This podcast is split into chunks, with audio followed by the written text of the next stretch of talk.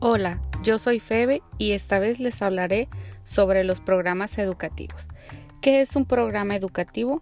Un programa educativo es una documentación que permite organizar y detallar un proceso pedagógico.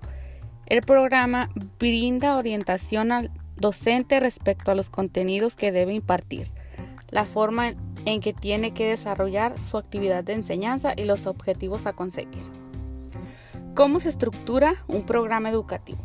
Se estructura con motivación, problematización y reflexión, afrontamientos, resolución y una evaluación.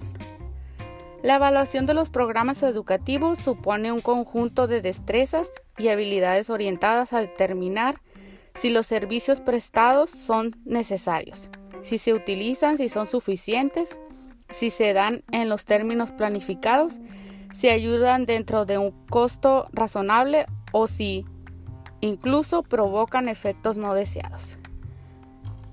Eh, en este caso yo seleccioné un programa por cada nivel de educación básica.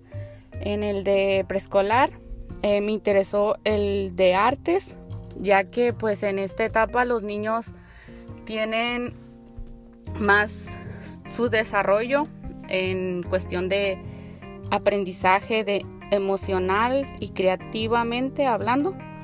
Y en primaria me interesa mucho de educación física ya que eh, pues en estas etapas es donde se puede implementar más sobre el conocimiento de la activación física ya que pues México es el es uno de los países con mayor obesidad y yo creo que es una forma importante de enseñar.